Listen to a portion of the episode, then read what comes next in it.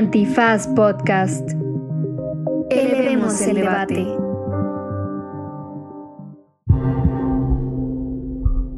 Bienvenidos y bienvenidas al episodio número 33 de Banal, el del dolor. Hoy vamos a platicar sobre la experiencia física y emocional del dolor, de cómo ni Disney ni nuestras familias nos preparan para enfrentarnos al dolor y de lo que supone el sentimiento y la experiencia del placer cuando la comparamos o la enfrentamos ante el dolor. Para ello nos acompaña la escritora Bárbara Hoyo. Hola Bárbara, ¿cómo estás? Hola, bien. Cuando nos juntamos o cuando estábamos platicando para hacer este episodio, tú sugeriste tratar el tema del dolor y yo muy necio dije, tiene que a huevo llevar algún tipo de objeto de representación estética o, cosmética donde se vea el dolor y por más que nos pusimos a buscarle, nos dimos cuenta que no hay, no hay muchas cosas que traten como que del dolor propiamente, ¿no? O es secundario, o como vamos a ver es algo que evitas, etc. Entonces lo que decidimos, tú y yo, es que empezáramos contigo platicándonos sobre tu experiencia del dolor, que es la razón por la cual querías platicar sobre el dolor. Entonces, vas.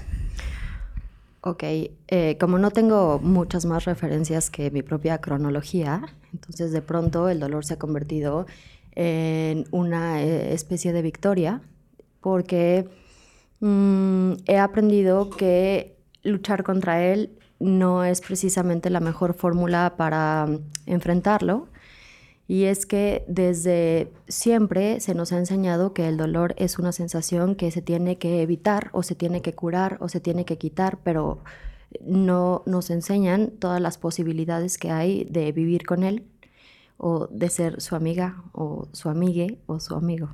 Pero tú por qué empezaste a tener que pensar del dolor? Eh, a ver, eh, durante muchísimos años el dolor ha sido parte de, como de cualquier persona, ¿no? Yo pienso que la diferencia que hay entre la alegría o la felicidad y el dolor es que la alegría cada quien la interpreta como quiere y cada quien la siente de diferentes maneras y el dolor sabemos cómo se siente y sabemos cómo cala y sabemos cómo invade y eso nos une mucho más como especie o como humanidad o incluso con otras especies que, la propia felicidad. Entonces el dolor eh, es hasta absurdo pensar que le tenemos que dar la vuelta. Entonces yo no, a ver, yo obviamente haciendo mi tarea para grabar esto, me fui a lo más básico que era la definición del dolor. Y están dos definiciones. Una es la experiencia sensorial que viene del sistema nervioso y, que es en un lugar muy específico, ya después el dolor se divide en dolor crónico, ¿no? Y está también eh, una tristeza o una pena. O... Yo lo que pienso a estas alturas, que además tengo 36 años y creo que me falta muchísimo dolor por experimentar, que seguramente me irá formando y moldeando y, y quién sabe cómo vaya yo cambiando todo lo que pienso, pero eh, todo, o sea, lo que ahorita percibo del dolor seguramente es la entrada a, muchos otros dolores, pero ya con la puerta abierta.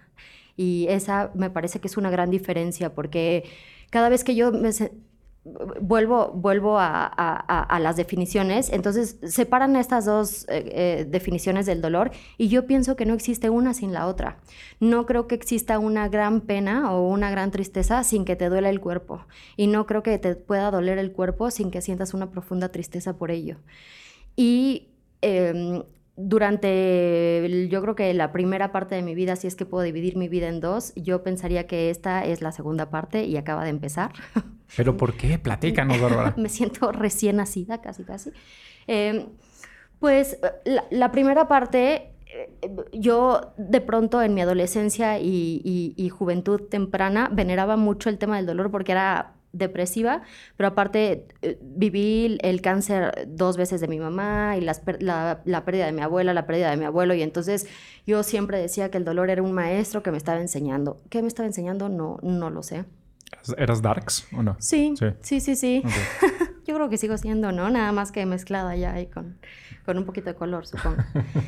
Eh, y, y, no había experimentado nunca el dolor físico. Esa es una gran diferencia, porque sí había sentido tristezas muy profundas y, y, y episodios depresivos muy fuertes, pero nunca había sentido dolor físico. Y yéndome a la experiencia, hace un año me diagnosticaron un, bueno, un mioma en el útero y me tuvieron que quitar el útero, me hicieron una histerectomía y en la cirugía lastimaron el nervio femoral. Y el nervio femoral, entonces, esto tiene un año. Eh, más o menos al mes de la histerectomía, que fue muy dolorosa, mm, empecé con un dolor de pierna y así llevo un año 24/7 con dolor. Muchos tratamientos de ir al ortopedista y luego ir al neuro y luego del neuro terminé con el algólogo, que el algólogo es el especialista en dolor. Me parece además muy impresionante que exista alguien que se dedique solamente a tratar el dolor y que lo entienda, porque además cuando tú platicas la experiencia del dolor, hace mucha diferencia cuando alguien ha vivido ese mismo tipo de dolor y tiene esa empatía de... Mm, como de entender perfectamente. En mi caso es un dolor crónico, es un dolor por una neuralgia, o sea, es un dolor neuropático. Y entonces la gente que, que, ha vivido dolor de nervios entiende que es un dolor desquiciante, porque a veces se refleja como ardor, a veces se refleja como entumecimiento, a veces como tienes la... Bueno, yo tenía la pierna helada todo el tiempo, los primeros seis meses, la pierna congelada y después siento como, todavía a la fecha siento como que tengo una etiqueta rozándome todo el tiempo en la ingle y en el, y, pues en el fémur, ¿no? Y entonces cuando platiqué con, bueno, después de muchos tratamientos y de muchos eh, estudios, que además los estudios por sí mismos son dolorosos, hay uno específicamente que que, es para detectar el daño en el nervio, que te meten, te dan descargas eléctricas en todas las piernas y luego te meten unas agujas a la mitad de la pierna este, para que adentro descarguen, ¿no? No mames. Entonces, ese me lo han hecho tres veces. O sea, como todo el proceso de detectar de dónde venía mi dolor fue doloroso y fue muy desesperante porque hasta que yo no tuve un diagnóstico, luché con el dolor. Entonces yo estaba muy enojada, uno, ¿por qué me había pasado a mí? O sea, ¿por qué eh, si tuve una histerectomía tenía yo que ser este la, la, o sea, como el efecto secundario o el daño colateral o, o sea, ¿por qué me había pasado a mí? Y después del por qué me había pasado a mí y la mala suerte y, culparme y enojarme y luchar con eso, la última vez que estuve hospitalizada, porque en medio de todo esto hubo, eh, me detectaron Es que parece de verdad como... ¿Casos de la vida real? Sí, no, bueno, parece ahí un bucle de muy mala suerte. Perdón, La Rosa de Guadalupe. Me acabo de dar cuenta que probablemente nadie que escuche esto sabe que son mujer casos de la vida real. Yo creo que sí. ¿Sí? Sí, sí, sí. sí.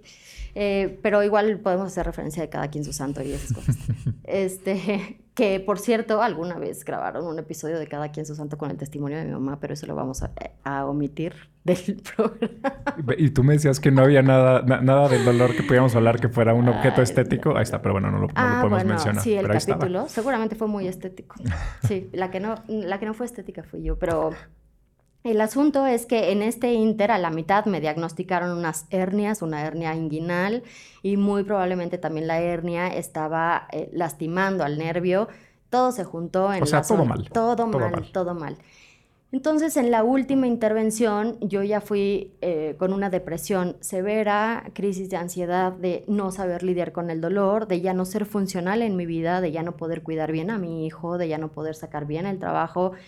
Eh, todos los días tenía que ponerme cojines calientes en la pierna o cojines con hielos, depende cómo se manifestara el dolor, hasta que eh, terminé internada en el hospital esta última vez, me aventé nueve días ahí y me vieron tanto el neurólogo como el algólogo y el algólogo me dijo, pues eh, ya pasaste todo un protocolo en el que en el que intentaste a, B, C, D y F y lo que te queda es esta última opción que, que puede ser funcional para ti, que se divide en dos fases. Entonces lo que hicieron es ponerme un neuroestimulador en la columna, me hicieron una microcirugía y me pusieron un alambrito como de 30 centímetros en la columna y este alambrito lo que hacía era mandar descargas eléctricas constantemente, nunca se apagaba.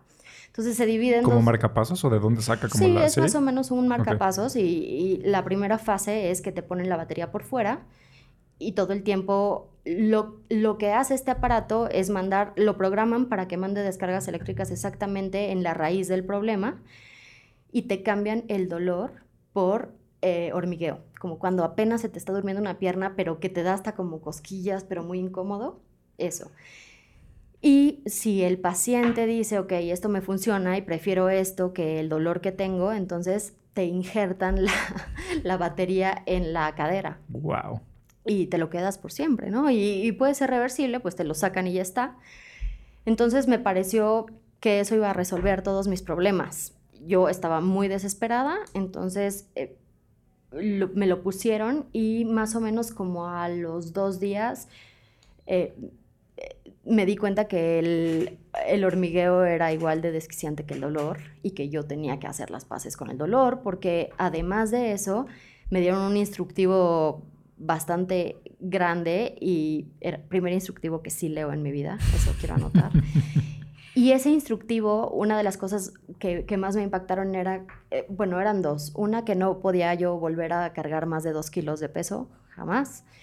Y la otra era que no podía estirar los brazos, ya. O sea, no podía volver a, ¿no? Pero los acabas de estirar ahorita. Digo, no, no, la- las personas que nos oyen no lo saben, pero les digo, Bárbara acaba de estirar sus Sí, sí. brazos ahorita.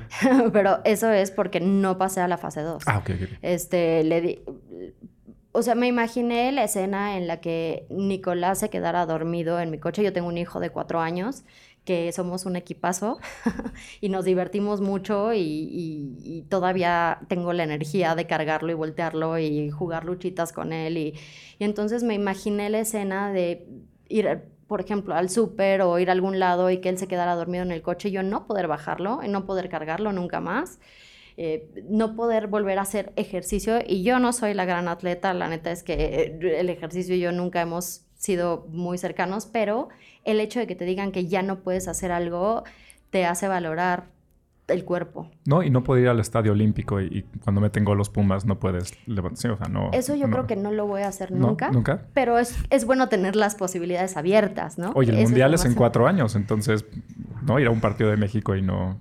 Eh, ¿No? Lo voy a pensar. Levanta No, las manos. No son de las cosas ¿Sabes que me por qué? pasaron Porque por la mente. puedes, porque, porque- Exacto. Exacto. Es el porque puedes. Esa frasecita de porque puedes es muy importante y yo creo que no le damos el valor justo porque durante todo este año, cuando empezó la histerectomía, que yo no tenía ni idea de lo que venía después, o sea, de las sorpresitas que la vida me tenía deparadas, perdón, ahí estoy ya. Eh, ¿qué, qué- a- ¿Hacia dónde iba? ¿Ya ¿Ves? Tan rápido Por pierdes no- el, el- tan rápido pierdes el hilo. Yo nací con Este, COVID. Sí, nací sí, con sí, COVID. sí. No, em, rechazaste la batería, puedes levantar los brazos. Y las, la vida tiene sorpresas. Esa fue la maravillosa voz de Andrea que nos acompaña en cabina. ¿Qué, qué haría yo sin Andrea? va? Este, no, pues, o sea, yo no sabía hacia dónde iba a ir todo esto, no tenía ni idea, no estaba preparada, no, no sabía lo que me iba a enfrentar y para mí al principio fue muy fácil, ¿no? Asumirlo, o sea, me dijeron, te tenemos que operar, te tenemos que hacer una histerectomía. Yo dije, claro que sí, o sea, yo estoy segurísima de que no quiero tener hijos, quítenme lo que me tenga que quitar, eh, si esto me va a dar más vida, todo muy racional. Y, y mi proceso de aprendizaje empezó con una columna que escribí sobre la reconciliación con mi cuerpo. Y es que yo a mi cuerpo lo trataba como si fuera algo ajeno a mí. Y no, no lo util, más bien lo utilizaba de herramienta, pero no para mi beneficio, sino siempre muy inconsciente de hacia dónde iba o hacia dónde me llevaba o hacia dónde lo llevaba yo a él pero sin tener muy claro todas las bondades que me daba. Entonces, cuando empezó lo de la histerectomía, creo que empezó un proceso de, eh, de conciliación con el cuerpo y mi cuerpo, eh, muy sabio, yo creo, me dijo, pues ahora te vas a reconciliar bien desde lo más profundo. Y yo creo que el dolor eh, eh, parecería estar estructurado como capas como las capas de la tierra, como las capas de la piel, que siempre se puede ir más profundo y, o como el fondo del mar y que, que siempre puedes escarbar y llegar más ¿Cómo? lejos. ¿De que te puede doler más? Sí, yo creo Ah, que sí, Wow. sí, sí, como el dolor no tiene límites y siempre va a haber un dolor más fuerte, tanto emocional como físico. Y cuando yo decido no entrar a la segunda fase de, de- esta cirugía o de, de este proceso, Hablé con, con mi neuro, que, que estoy muy agradecida por, porque me dijo, bueno, esta decisión que estás tomando es asumir que vas a vivir con dolor. Le mandamos un saludo. Le mandamos un saludo. Sí, sí, sí, que no creo que nos escuche, pero bueno. Oye, pues recomiéndale el podcast. Es que está muy, ocupado, siempre. ¿Haciendo neurocosas? Pues sí, atendiendo señoras. este, entonces me dijo, bueno, lo que sigue es que estés dispuesta a hacer cosas por ti. Y ahí me di cuenta que nunca estuve tan dispuesta a hacer cosas por mí. Nunca tuve la disciplina de mirarme y detectar qué era lo que yo necesitaba porque entraba yo en procesos de evasión. Y entonces el dolor lo veía, de alguna manera lo romantizaba y le daba la vuelta. Y, y en ese momento internada, tocando todos los fondos marítimos posibles, desecha totalmente, desecha desde toda la fortaleza que pensé que yo tenía desde el momento uno que me detectaron. Por todo lo que contaste de tu mamá y de Sí, sí, sí, porque además yo siempre di por sentado que era yo capaz de resolver cualquier cosa que se, se me pusiera enfrente, pero el dolor pareciera ser como un exorcismo, ¿no? O sea, como es un ente aparte que se te impone y te posee y está y, te puede esclavizar y puede hacer de ti lo que quieras. Yo me di cuenta que perdí el control absoluto de mi vida, de mi cuerpo, de mi pensamiento, yo no me podía enfocar en nada de tan fuerte que era el dolor. Y eso me hizo redimensionar y darle una perspectiva distinta a la vida. Entonces, que, que, además está tejido con todo lo que estamos viviendo, ¿no? En todas las circunstancias. Yo creo que no hay una sola persona que no haya sentido dolor en estos momentos y, y, más allá de sus propios dolores o más allá de sus propias experiencias, creo que estamos viviendo una crisis de dolor colectiva y el asunto es que no sabemos cómo enfrentar el dolor. No sabemos que el dolor no es el enemigo. Eh, pero fíjate, eh, tenía miedo un poquito eh, de pensar, híjole, porque más o menos ya sabía esta historia por leer tus columnas. dije, no tengo ni puta idea cómo voy a ligar esto con, uno, la idea de banal, y dos, la, idea como de la parte cosmética estética. Pero cuando lo cuentas, eh, yo te dije, a mí se me ocurre que pueda haber algo ahí en, en el hecho de que no, o por lo menos a mí, pero quiero pensar que todo el mundo no nos enseñan nada del dolor más que como decíamos, es algo externo a ti o a veces interno, es como un estímulo em, que debes evitar, ¿no? Entonces, inmediatamente me fui a pensar en películas de niños, llegamos a la de Intensamente, me eché toda la de Intensamente y, efectivamente, o sea, lo que te das cuenta es que ni, siquiera pinta, ¿no? Ahora a, los centennials a ver qué haces con, tu hijo, ¿no? Pero todos son emociones de si eres feliz, si eres triste, si estás enojado, etcétera, etcétera. Y eso es lo que tienes que aprender y eso es con lo que tienes que lidiar y es con em, lo que debes de manejar, utilizar, o, ¿no? Eh, si mal no recuerdo, el, eh, la moraleja de intensamente es permítete sentirte triste, ¿no? Porque la tristeza es, es algo, es algo natural, ¿no? Son medio hippies también los centennials, pero bueno, no nos metamos eso. Eh, pero nunca tocan el dolor. ¿No? Y de repente llegas, no sé, estoy pensando y corrígeme si me equivoco, llegas a un momento en tu vida como, como el tuyo, en el cual de repente tienes un dolor y te dicen, por cierto, va a ser un dolor crónico, o sea, probablemente el resto de tu vida sufras un mayor o menor, eh, una mayor o mayor intensidad de dolor. Y pues no sé ¿qué herramientas tiene uno como para, enfrentarse a eso, no?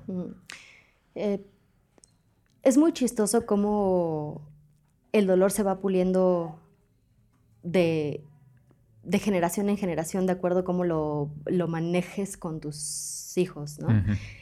Cuando, cuando mi mamá tuvo el primer, episodio, el, primer episodio de cáncer, ella tenía 36 años. Eso es una gran coincidencia porque todo, todo, todo este proceso empezó a mis 36 años también. ¿Hay algo en la estirpe?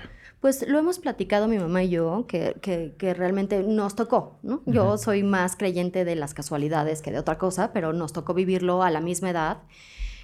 Y, y, está muy relacionado con muchas otras cosas que ahorita podemos abordarlas como la sexualidad, por ejemplo. Pero mi mamá, cuando yo la veo en la regadera, yo tenía seis años, y la veo mutilada, que le hicieron la mastectomía, ella me tenía que enseñar su cuerpo nuevo.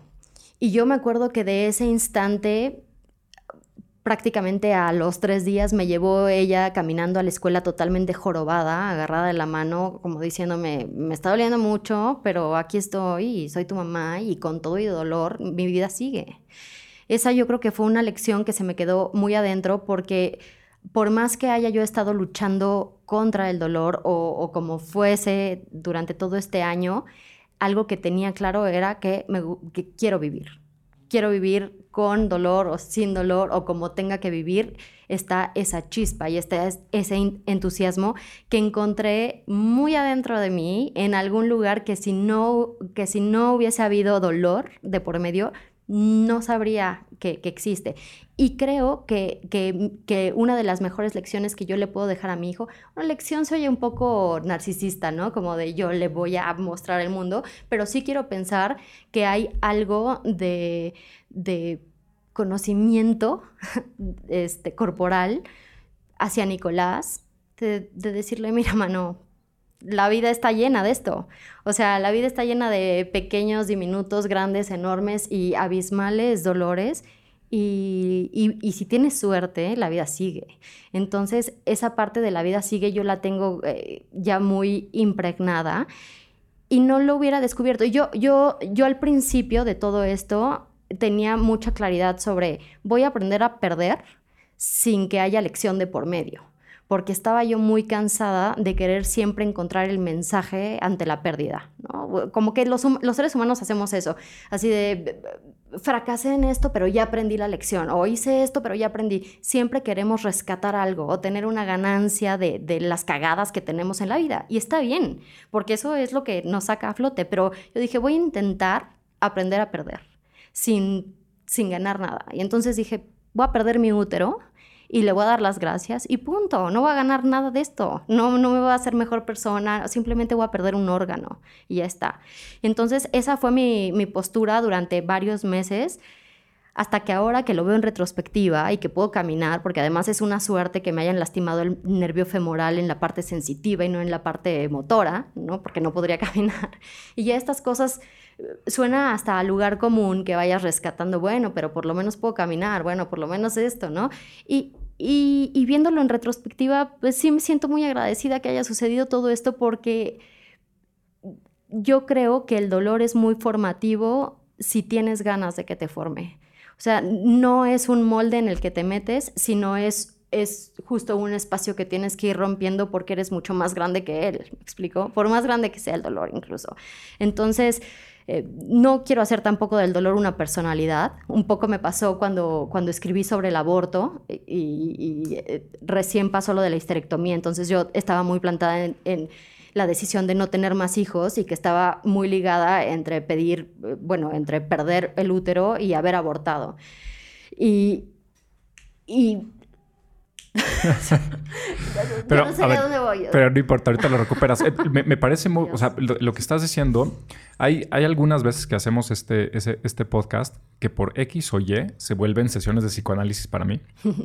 y ahorita lo acabas de decir y, y se acaba de volver una porque la vez pasada que sucedió vino Manuna a hablar sobre las villanas y me di cuenta que, toda mi sexualidad estaba configurada por villanas de telenovelas. Entonces fue como sesión de psicoanálisis. Y ahorita que estás platicando tú de tu experiencia con tu mamá, recuerdo, o sea, como que me vino mi experiencia del dolor, de cómo me, enseñaban al dolor. Y obviamente era muy, em, pues, México, machista, etcétera. Pero, o sea, para mí el dolor siempre era algo que te tienes que aguantar. Entonces, por ejemplo, yo casi no lloro si no es por dolor físico. ¿No? Y entonces se, me enseña eso. Mira, esto que te voy a contar es muy íntimo y además lo he descubierto recientemente y lo he trabajado porque, porque tiene mucho que ver con cómo yo me castigaba. Cuando, cuando yo aborté, yo he abortado tres veces. Y la última vez que aborté, claro, cada vez que la primera es soy, soy una estúpida, ¿no? La segunda es soy ultra mega estúpida y la tercera es como, güey, soy la pendeja del año, ¿no? O sea, porque, ¿cómo? Y, y ¿cómo, cómo me podía pasar a mí, pero el chiste es que cuando llegué a la clínica, eh, había paquetes y, había el paquete que te daban analgésicos para manejarlo. Güey, qué susto. Pensé que me ibas a decir que te dan paquetes de paga, paga dos y te damos tres o algo por el estilo. Ojalá, no, no, los tres costaron igual. no, no, no. Este, con analgésicos o con anestesia general, porque es muy doloroso. Y entonces mi decisión fue, no quiero nada, quiero que me duela. Claro. Quiero que me duela porque me tenía que castigar por haber cometido tantos errores y entonces solo de esa manera iba a aprender. Eso habla mucho de, cómo manejé mi vida al principio y cómo para mí el dolor era un castigo por algo. Y creo que muchos lo interpretamos así, ¿no? Como un castigo. Y estaba platicando con una persona que es muy especialista en el dolor. Este... Y me decía que justamente en sus estudios sobre el dolor en México y en Latinoamérica es impresionante la, eh, lo interiorizado que está la relación del dolor mm. con la moral. Mm. Y específicamente con, uno, si tengo dolor es o porque Dios me lo mandó, ¿no? O sea, ¿por qué? Por ejemplo, tú hace rato que decías, ¿por qué yo? Una gran parte de la población mexicana es porque Dios me lo mandó. Y la otra parte es por culpa. O sea, si me duele es porque me lo merezco. O si me duele es... O tengo o estoy pagando algo, ¿no? Estoy pagando algo, sí, como, Como, una culpa. Y otra vez es cómo te relacionas con el dolor, ¿no? Tu, experiencia del dolor está, está cruzada con, con eso. Entonces, quizá con lo, decíamos, lo que decíamos intensamente, pues no, no te enseñan, pero sí, pero sí sabes o tienes como interiorizada una manera de vivir la experiencia del dolor, ¿no? No, no te es completamente sorpresiva. Yo creo que la fortaleza está sobrevalorada, honestamente. No, de verdad, yo pienso que, que el que nos digan que somos valientes o que somos fuertes o que somos capaces o, que podemos manejarlo todo está sobrevalorado porque lo que tiene mucha más, eh, lo que paga más o lo que paga mejor es, para mí, puede ser muy distinto para el resto del mundo. No, di tu, tu sentencia, para todo el mundo. No, no, no, pero es uno rendirse y dos saber que, que de la debilidad se aprende más.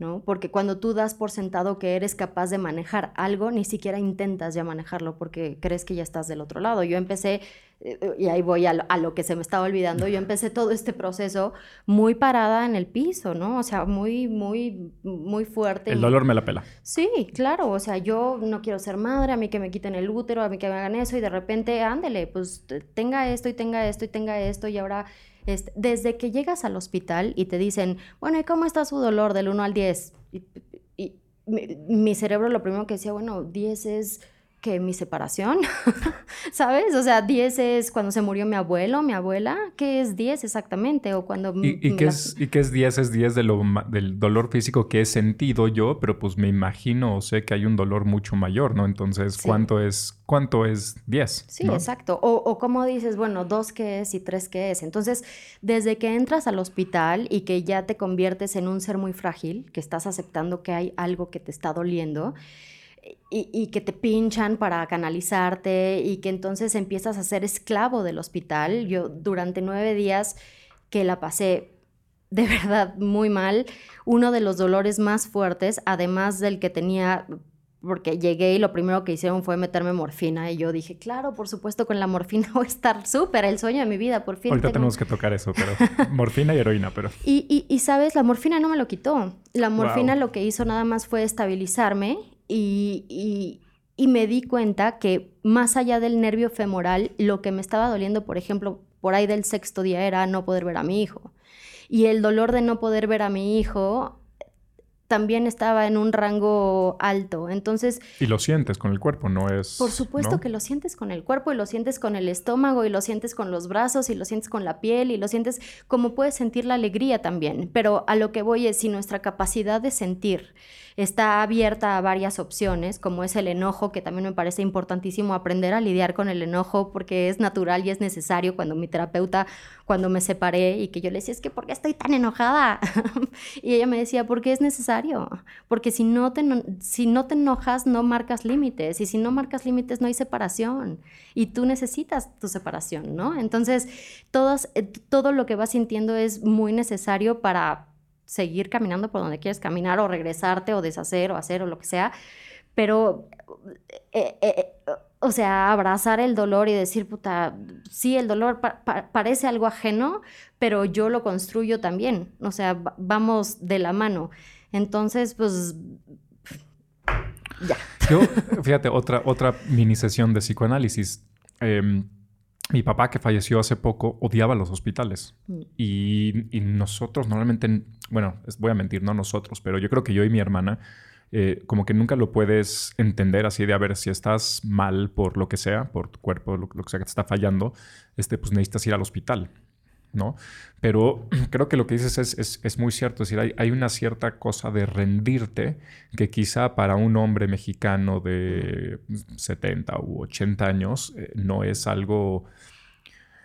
No es algo que te puedes permitir, ¿no? Rendirte y sí, pues estás ahí en, la cama y estás con, pues, te pueden hacer lo que, lo, lo, que sea, ¿no? Sí, pierdes el control absoluto. Cuando cuando pasa lo de la histerectomía, yo estaba precisamente lidiando con el tema del control, ¿no? Porque creo que ser controlador o controladora es, es algo que muy paradójico porque crees que te facilita todo, cuando en realidad se te complica más porque no aprendes a lidiar con lo que no está eh, en tu control. Y, y, el control tiene que ver con todo, pero es, específicamente el control del cuerpo, que yo lo manifestaba en pudor absoluto. O sea, yo o sea, ¿cómo voy a hacer en un baño ajeno? ¿No? O sea, como muy pudorosa y siempre muy controlada y siempre que no me vean esto y que no me vean el otro y que tengo que estar perfecta y tengo que estar bien. Y cuando hacen esta histerectomía, que además es algo muy chusco porque... ¿La histerectomía es muy chusca? No, lo que me pasó fue ah, muy chusco ahora que lo veo así, porque yo mis intestinos empezaron a colapsar un poco antes de la histerectomía, de que el tumor era tan grande que, que, empezó a aplastar los intestinos. Y entonces en el hospital me hacen la histerectomía y pues el cuerpo no reacciona y los intestinos no reaccionaban. Y yo no me pude ir a mi casa hasta que reaccionaran los intestinos, porque pues si hay una parálisis intestinal te va fatal. Y entonces tuve que perder el control hasta de eso. o sea, yo, yo me acuerdo en el hospital paseando porque además me decían, tienes que caminar. O sea, nada de que te quedas acostadita a que te recuperes, no, tienes que pararte a caminar y para que se active todo. Y yo caminando con un dolor que no podía ni pensar en algo, no era como que me podía poner a tuitear, ay, me duele mucho, sent buenas vibras. No, o sea, no había manera ni siquiera que me concentrara en algo. Entonces ahí me empecé a dar cuenta que la pérdida de control del cuerpo y de la vida y de las circunstancias y de los hijos y del trabajo y de todo lo que no tiene que ver contigo y que crees que eres el centro de, pues te das cuenta que es de risa, ¿no? Porque en realidad nunca fuiste el centro de nada. Y ahora me sirve mucho saber que nada se trata de mí, o sea, que, que no soy el centro de nada y que a veces ni siquiera tengo el control de mi propio cuerpo. Mi cuerpo tiene también su propia voluntad y su voluntad es el dolor y su voluntad es el enojo y su voluntad es la felicidad y su voluntad es la nostalgia. Y entonces un poco a veces también estoy sometida a su voluntad, pero ya con goce de por medio. O sea, no que disfrute el dolor, aunque sí, aunque, aunque es otro tipo de dolor, pero sí creo que, que, el darte cuenta que todo este proceso de, entender qué tanto estás en control de la situación y qué tanto no, es muy liberador y estar libre es estar mucho más apto para sentir dolor, eh, fíjate que quedó perfecto, porque la otra película que quería, de, la que, de la que quería que habláramos era Train Spotting, pero porque hay dos cosas ahí que quiero hablar. Entonces, la primera que quiero hablar es justamente cómo a lo largo de eh, nuestra tradición occidental, la dicotomía es dolor-placer, ¿no? O sea, evitas el dolor, literal, le corres al dolor, porque así dicen muchos textos, y buscas la felicidad o procuras, no, buscas el placer o la felicidad. Y es muy interesante lo que dices tú, porque de nuevo es lo que puedes encontrar en todos los textos, no es, eh, hay además placer mental y placer corporal y hay dolor mental y dolor corporal y entonces normalmente lo mejor que puede haber es el placer, el placer mental, ¿no? Pero son, son, son los dos polos.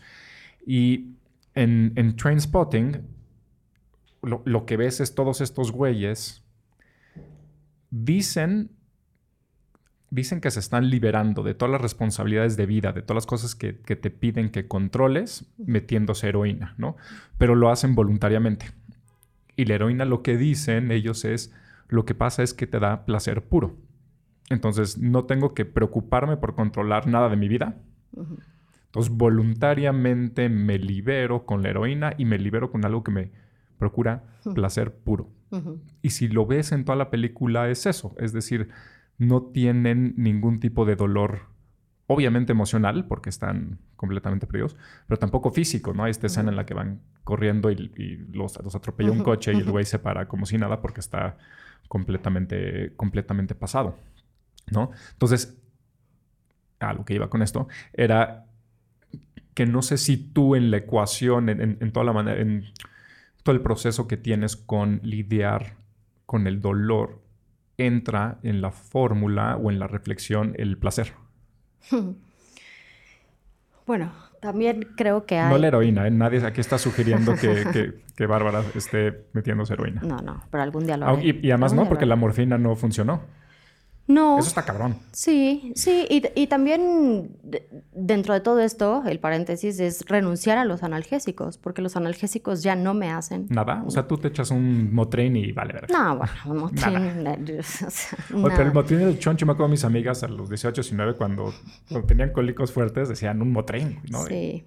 No, acá fue avanzando, ¿no? Ah, Estoy además en un tratamiento médico, también estoy tomando medicamentos que van directamente a la percepción del dolor, no nada más me lo aviento yo solita porque sí sería, es mucha energía, porque el dolor también requiere muchísima energía para que lo estés modulando de alguna forma.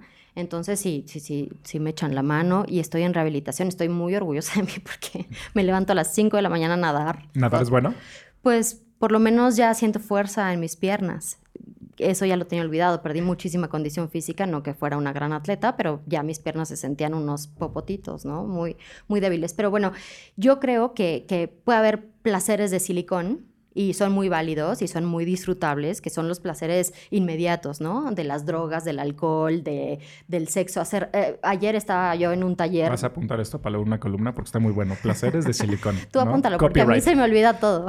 Bueno, lo escuchas otra vez para cuando hablas de escribir y, ¿no? Placeres de silicón. Oye. Excelente título para una, para una columna. Es verdad. Lo voy a hacer. Sí, lo voy a hacer. Ahora que estrene columna. Y quiero crédito, ¿eh? Ahí, al final, ¿eh? Te voy a dar crédito. Gracias. Yo le doy crédito a todos los hombres blancos de mi vida. si hay algo que necesitamos en esta vida, los hombres blancos heterosexuales, ¿sí? Es crédito. Claramente Yo creo que ni no siquiera tenemos lo el suficiente. Claramente. Es verdad. Lo voy a pensar. Y si ¿eh? no, lo robamos. es verdad, es verdad. Este, estaba ayer en un curso, en un taller de erotismo que, que, además la mitad es teórico y los siguientes prácticos no tengo ni idea cómo va a ser lo práctico, pero lo bueno es que es a distancia, entonces voy a estar... Segunda columna. y entonces estábamos platicando del orgasmo, de qué significa el orgasmo. Y en realidad la persecución del orgasmo es, esa fue una reflexión que tuve eh, como, güey, es una tontería lo que hacemos en el sexo, porque perseguimos el orgasmo como si fuera el nirvana al que tenemos que llegar y a veces esa persecución es tan estresante que hace que no llegues. O sea, es justo esa persecución la, que te impide disfrutarlo a tope, cuando en realidad el sexo es mucho más que un orgasmo. O sea, es de hecho, el orgasmo es como la cereza en el pastel y a veces los pasteles ni siquiera necesitan una cereza, ¿no? Es, se ve bonita la cereza en el pastel. Sí, no, es preciosa. Yo me la como también. Este, entonces, pues me parece que también la persecución de la felicidad, que además la, felicidad es otro tema y es un derecho y hay, hay, que buscarla, también creo en eso, o sea, no es tan peleada, peleada un punto con el otro, pero perseguir la felicidad eh, evitando los obstáculos y por obstáculos entendemos el dolor, mm, no te lleva a la felicidad. A ver, perdón que, que regrese agua pero al final del día esa es la lección de Trainspotting. Es decir, no puedes estar ni metafóricamente ni literalmente todo el tiempo en heroína sintiendo placer. Sí, ¿no? Porque entonces pierde sentido, ¿no? Aunque ellos se veía que lo pasaban bastante bien tiempo, pero bueno. pierde sentido y la felicidad se convierte en otra cosa, porque además cada que alcanzas un punto de felicidad, eh, quieres experimentar el que sigue no, no te puedes quedar conforme. Y eso es muy humano y qué bueno que nos pasa, porque si no, a la primera felicidad nos daríamos un balazo y ya no nos interesaría nada más. Y un poco creo que sucede con el dolor, nada más que el dolor da miedo porque pues duele. o sea... Yo le tengo pavor al dolor. Pues sí, es que se Porque siente nunca, feo. nunca me enseñaron a, a- a lidiar con dolor. Pero mira, aunque te hubieran enseñado y yo te digo ahorita, ¿sabes qué? Te voy a meter una aguja de 10 centímetros en la mitad del fémur y te voy a dar descargas eléctricas, por más, bueno, ahora con los tatuajes, ¿no? Le, le venía diciendo, ese es dolor rico. no sé. ¿No? Yo a la mitad del tatuaje del- me hice un dragón rojo y a la mitad dije, ¿por qué me estoy haciendo esto? O sea, vengo de una sesión dolorosísima médica y, y no solo me aventé el dragón, me aventé un pulpo también en el pie que me dolió un montón. Eso duele más por el... Pues los dos me dolieron mucho Sí. en la misma semana, pero dije, esto fue mi, mi, doctorado en dolor, o sea, ya como el dolor elegido, que es muy distinto porque estás muy dispuesto y además sabes hacia dónde va el dolor. Yo creo que parte del dolor médico, del dolor físico, lo que tiene como plus que te da el bajón es la incertidumbre de qué me está pasando. Yo en algún punto dije, me estoy muriendo. ¿Y cuándo va a acabar? No sé si va a acabar. Exacto. O sea, mi cuerpo me está avisando que algo está mal, porque el dolor tiene esa función. O sea, el dolor y el miedo te están diciendo que por ahí no, o que algo está mal, que le tienes que poner atención porque no está funcionando adecuadamente. Pero es lo que te digo que no nos enseñan, Bárbara. Es decir, y platicándolo con esta señora, ella en sus estudios te dice, pues lo, lo que sabemos es que el dolor es una experiencia. El dolor no es una, el dolor no es meramente el, el estímulo este sensorial externo o a veces interno como nervioso, ¿no? Es toda una experiencia. Está cruzada por religión, sociedad, tiempo, etcétera. No sé si funcionaría o no, funcionaría o no, pero chance deberían de decírtelo, ¿no? Porque aprendes del dolor como si fuera solo un estímulo, ¿no? Como si fuera solo cuando te duele, cuando te pegan, o cuando te dan el balonazo, o cuando te pican con la aguja, ¿no? Tal vez quizás esas son de las primeras memorias como de dolor que tienes de alguien me pica con una aguja. Y ahora yo ya tengo como una cosa muy perversa que me gusta ver cuando me, cuando me sacan sangre, me gusta ver. ¿no? Pero nunca te dice nada. O sea, tienes que más o menos sa- a ver cómo le haces, ¿no? Y claramente, intensamente, no te ayuda en nada. Entonces tampoco hay a dónde ir a, a- a ¿De dónde? O sea, Ajá. no, Disney no me ha ayudado en nada para aprender del dolor. No me ha ayudado en nada de nada. Pero, En general. En general, pero Ajá. tampoco para aprender del dolor. Sí, pues mira, en- específicamente en el dolor neuropático, que es un dolor muy random además, o sea, no es un dolor que, o sea, yo a veces amanezco súper, tengo buenos días y, y la molestia es muy ligera, pero de pronto mañana puedo amanecer con el peor dolor, Y ¿no? no, sabes por qué. Y tengo que ir investigando qué lo detona. O sea, por ejemplo, eh, antes era muy claro mi, mi, mi síndrome premenstrual porque culminaba con que me bajaba, ¿no? y ahora, sin útero, no, no estoy muy clara en el cuerpo. O sea, todo el cuerpo se está comunicando, pero no le agarro bien la onda. Pero estoy casi segura que cuando tengo síndrome premenstrual, porque todavía ovulo, eh, hay una inflamación interna y esa inflamación produce que me duela más. Entonces eso es algo que yo ya aprendí a detectar, pero porque ya aprendí a comunicarme con mi cuerpo. Porque si no me comunico con él, él me va a decir, güey, chingas a tu madre y yo me voy a comunicar a, a costa de ti. Entonces, eh, ¿estoy hablando muy fuerte? No. No, como que me, me escuché. Y vamos a dejar eso porque está interesante. Este, pero, pero pues bueno, el asunto es que este dolor neuropático, al- tengo una amiga que se llama Mariana, Mariana Orozco, igual la conoces. Bueno, es una amiga que tiene esclerosis y ella vive con dolor. Y cuando ella me, me contó primero su experiencia, yo no la lograba entender del todo hasta que tuve el, dolor neuropático y ella sabía perfecto de lo que lo que yo estaba hablando y lo que estaba sintiendo. Y esa es la única persona que estando internada en el hospital le mandé una nota de voz en el peor de mis momentos, con el peor llanto, diciéndole, ¿qué es esto, güey? ¿Qué chingados? ¿Quién, qué- ¿De dónde me agarro? ¿O cómo aprendo? Porque cuando yo decido que no me pongan el implante, yo no podía eh, preguntarle a mi mamá o a mi papá qué opinaban, porque si ellos daban una opinión y se equivocaban, iba a ser una carga de culpa de alguna manera. Entonces tuve que tomar la decisión yo sola y poner sobre la balanza, pues, yo quiero a mi hijo, o sea, yo quiero divertirme con mi hijo y aunque me duela la pierna, quiero volarlo en el aire y cacharlo, ¿no? Eso, eso era lo más importante para mí. Entonces, fue ir recuperando, ir recuperándome e ir reconstruyéndome en ese momento pero desde un fondo que el dolor físico me arrastró hacia el dolor emocional.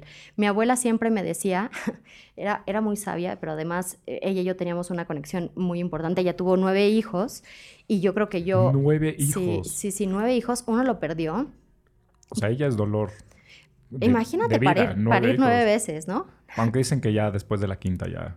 Dicen, ¿quién dice? Un hombre blanco. Sí, exacto.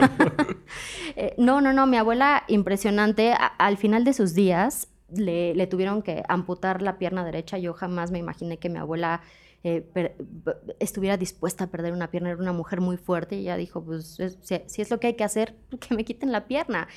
Y, y también... eh, esa, esa imagen que tengo de, de un linaje de mujeres dispuestas a enfrentar el dolor, creo que, que- que lo, lo- lo pienso mientras te lo digo y creo que también tiene mucho que ver con, con lo que yo he estado dispuesta. Pero el asunto es que ella me decía que mis tristezas, que mi tristeza era una gran tristeza producto de la suma de mis pequeñas tristezas. Y eso me hacía mucha lógica, porque no solamente para mí, porque cuando uno se pone triste, y, y aparte le escarbas y pones música triste y quieres ponerte todavía más triste, no es precisamente tu problema el que te pone triste, sino todas las veces anteriores que te sentiste así. Y entonces es como ese bajón de me siento miserable y me siento triste porque te estás recordando todas esas veces que te has sentido así y que sí se siente feo, pero bueno, es parte del asunto. Entonces eso, eso me parecía muy interesante de mi Sí. abuela. No, no sabría decirte. ¿Qué? Eso de, de- de estar triste. ¿No? ¿No es lo tuyo? No, no. ¿Cuál sería tu emoción principal? No sé, pero tristeza no. No, pero contéstame una. Mi emoción principal, Ajá. este, hijo, no sé, diversión. O sea, ¿Es una emoción? ¿Cuenta o no? Pues también puede ser una evasión, por ejemplo. Ah, eh, probablemente. Eso, o sea, suena, suena mucho mejor. Suena más lógico. Suena mucho más lógico eso, mucho más lógico. O sea, ¿te consideras más una persona divertida que una persona, no sé, triste o una persona nostálgica? Una persona que a, a to- a todas costas evita la, la seriedad. Este, pues, llegamos al final. Mm, yo pensé que íbamos arrancando. No, no, no, no. Pues ya, ¿Ya? ya, una hora Ok. de hablar. No fue tan doloroso como pensaba, ¿eh? Te dije. Es verdad. No. Pero no te podía tomar en serio a ti.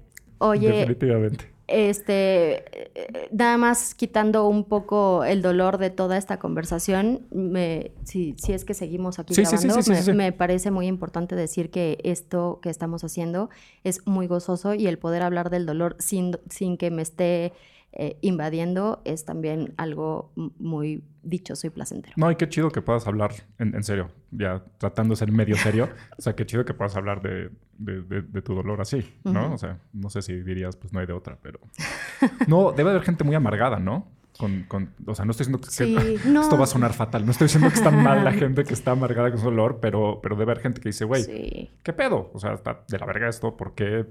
No, el, el dolor te consume. Yo tengo buenos días y creo que eso es eh, lo que más rescata, pero hay gente que vive con mucho más dolor y hay gente que la pasa muy mal y, y hay que ser mucho más comprensivos y empáticos con, con esas personas que, que- que el dolor físico no les permite Hijo. disfrutar la vida. ¿no? Ahora, se me olvidó que para cerrar tenemos Ujú. sección nueva. A ver. Y, eh, o sea, normalmente jugamos Mary Fuck Kill. y no sabía cómo ponerlo en castellano porque no rimaba. Y entonces tengo que decir ahorita que agradezco a mis alumnos de la clase de teorización del entorno 2. híjole. así se llama la clase. Órale. ¿No? En la FACU. Les mando un saludo porque me dieron. Es que no me gustaba cómo sonaba cazar, coger, matar A mí sí me gusta. no, no me gusta cómo rima y hay, hay- hay todavía muchas ñoras que, que, que- que coger suena muy mal. Pero entonces me dieron la mejor, me dieron la mejor este, clave, culiar. Que además es como se dice ahora, al parecer. ¿no? Ah, sí, así se así dice. se dice ahora. Es- Ah, aprendo de, de- de- de los, de los y las jóvenes de 17, 18 Culiar. años. Entonces vamos a jugar cazar, culiar, matar. Ok. El problema es que estuvo tan denso el, el- el tema que no, no, no tengo ni idea. Bueno, no denso, estuvo tan serio el tema que no tengo, i- no, no- no tengo idea no, qué poner en, en, en, en cazar, culiar, matar. ¿Se te ocurre algo? Pero de, o sea, Pues necesito tres algo ¿tres algos o alguienes? o alguienes y que tengan algo que ver con el dolor. Eso es lo que está un poco... O sea, ¿quieres que te arme tu podcast un aquí poco- o qué? es que, güey, No, no, pues si quieres. se me había ya. olvidado la sección, se me había olvidado la sección y ahora digo así en caliente. Ah, ya sé, perfecto.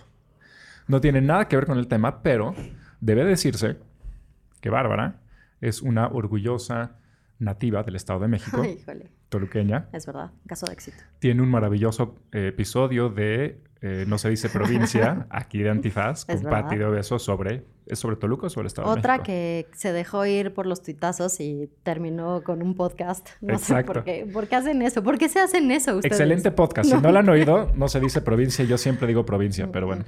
Yo también. Entonces, no tiene nada que ver con el dolor, aunque va a ser muy doloroso. Entonces vamos a jugar cazar, culiar, matar con gobernadores o futuros gobernadores Mm. del Estado de México. No, pues ahí está. Entonces- La tenemos facilísima.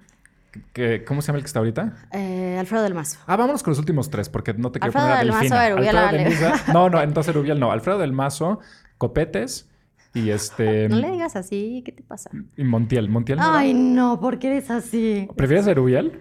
No, no prefiero ningún. Bueno, sí los prefiero para una sola acción, pero. O sea, a huevo vas a matar a Erubiel o a, o a, Oye, o a Montiel. ¿qué tal que después sufro persecución política por tus ocurrencias? No, yo creo que Erubiel y Montiel lo entenderían porque, a ver, los otros dos están más cogibles y, y casables, ¿no? ¿O Eso no? dices. Bueno, yo ¿Por qué diría, no sé. estás haciendo dime. este daño tú solito? ¿Te gusta el dolor? ¿Disfrutas el dolor? Pero yo creo que ellos lo aceptarían, ¿no? Necesitamos otro Montiel episodio de otro tipo de dolor porque esto ya está. No, a ver. mm, a Ah, ver. Bueno, primero, ¿Erubiel o, o quién prefieres? ¿Erubiel o qué quién habíamos dicho? ¿A Montiel? Como Montiel. Es que Montiel ya está viejito. Todo Pues se ya, juega. matar porque ya Ah, está. Entonces, ya está ya No, vivió. No, entonces Erubiel, Enrique Peña Nieto y Alfredo del Mazo. Ok. Casar, culiar, matar. Culiar, obviamente, con el único heterosex- heterosexual que es Peña Nieto, creo. Pero ¿tú ¿no preferías entonces casarte con él? Oye, pero. Es el resto de tu vida. Esto es, este es, Ah, es casamiento, es casamiento católico. Ay, pues. Tienes que, tienes que vivir el resto de tu vida. ok, ok. Eh, mm, mm, mm. Ay, Dios. Pero si me caso también. Tienes que tener relaciones íntimas con sí, esa ¿no? persona. o Sí, sea, sí, sí. sería cas- casar culiar. ¿Culiar con I o culear? O sea, ¿Cómo se dice? La idea, culiar, al parecer Ah. es con I. O sea, la idea de culiar es, eh, es como Solo- solo... una noche, ¿no? Y es como noche de sexo. Wow, wow, wow. Sí, Ah, exacto. Ok, ok. La referencia. No, y no tienes que vivir con esa persona. Y cuando te casas vas a tener que vivir con esa persona. Entonces sí hay, sí hay culiar, Siento pero que también estás arruinando aguantar. todo lo bonito que dije antes. Siento, pero bueno, está bien. Obviamente. Pero cuando diga al principio del podcast que si se quedan hasta el final van a oír esto de, con personajes de la política, todo el mundo se va a quedar al final. Ah, ¿es por eso? O sea, estás nada más haciendo el... ¿El gancho? Ajá, el ganchito. Pues no empezó así, pero ahora ya se volvió el gancho. Venga, venga. Entonces, yo creo que me casaría con Alfredo del Mazo Pero tienes que explicar por qué. porque es el último priista del Estado de México. Después de él sigue Morena. Entonces, Entonces dices como, como, pues mira, o sea, fuiste el último. ok. ¿No? Sí. Ay, Dios. Eh, con Peña Nieto, eh, con Peña Nieto, pues por guapillo. Culiar. Sí, sí, sí. No, digamos que no tendría que ponerle una bolsa de pan en la cabeza. Todo bien. O de sabritas. Y claramente me echaría al otro. Hijo. Sí, no. Es que ahí empezó el daño, ¿no? Te la puse El cáncer, fácil, el pero estuvo interesante la razón de, la, de, de la- de por qué casarte con, con Del Mazo, ¿no? Pues Y se ve que sería un buen esposo, no es como institucional, propio. Exacto, tiene buenas formas. te- seguro te jala la silla cuando te vas a sentar. Exacto, ¿no? Sí. Y tiene buena conversación en, en- en- en la mesa de cena. Cutis perfecto. Ah, tiene cutis Y- perfecto. Pues igual y de eso se puede tratar realmente el podcast, Ajá. del cutis perfecto de Alfredo del Mazo. Tiene más que ver con la estética que... Ni siquiera sabía eso y ahora voy a buscar cuáles son sus secretos para el cutis perfecto. Búscalo. Porque, ¿Eso te interesa? sí, claro. Pues también ahí yo ¿No? creo que tienen las mismas mañitas. ¿Sí? Toneladas y toneladas de dinero en el cutis. Eh, solo ser blancos. Ah, no, ahí eso es muy malo para el cutis. ¿Ser blanco? Sí. ¿Y por qué? Haces muy buen cutis porque privilegio, pero muy mal cutis porque pues te- como que te acartonas más, ¿no? Pues no sé cuántos años tienes. ¿60 qué? No, no sé, eso no se revela en el podcast. ¿Cuántos tienes? Demasiados. 38. 41. ¿41? Bueno, todavía Sí. te conservas. Ok. Entonces, muy bien. Ok, ¿ya? ¿Acabamos? ¿La ¿O te vas a sacar otra cosita, No, otra no, sorpresita? no, la libraste, la libraste. Perfecto. Este, gracias por venir. Gracias por invitarme. Vas a volver algún día a platicar de algo espero que ahora sea del placer. más político. Es- sería buena como segunda parte, ¿no? Sí, Pero solo cuando ya hayas escrito Placeres de Sil- Silicón. lo voy a hacer. Este, no sé si quieras, bueno, está la columna de Bárbara, eh, la que escribió, está en el archivo de, sí, de Animal Político. de Animal Político. Esperemos que pronto escriba algo y entonces ahí en Twitter nos dirá. Es una Twitter activa, entonces síganla en arroba Bárbara Hoyo. Arroba Bárbara Hoyo. Y sigan a Banal Podcast en arroba Banal Podcast y Banal Podcast en Instagram. Y nos vemos hasta la próxima. Gracias. Gracias. Gracias, producción. Sergio.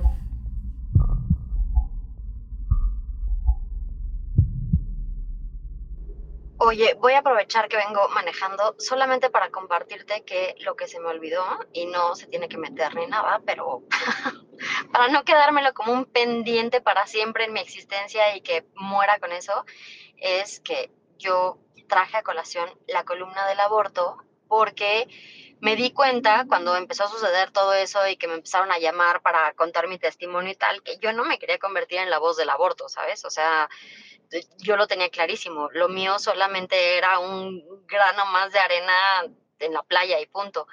Pero, y ahora me pasa un poco con el dolor. O sea, no es que yo sea una voz autorizada para hablar del dolor, solamente es poner mi experiencia sobre la mesa por si a alguien eh, le, puede servir de algo. No sé, y, y en ese caso me daré por muy bien servida, como me pasó justo cuando expuse el tema del aborto.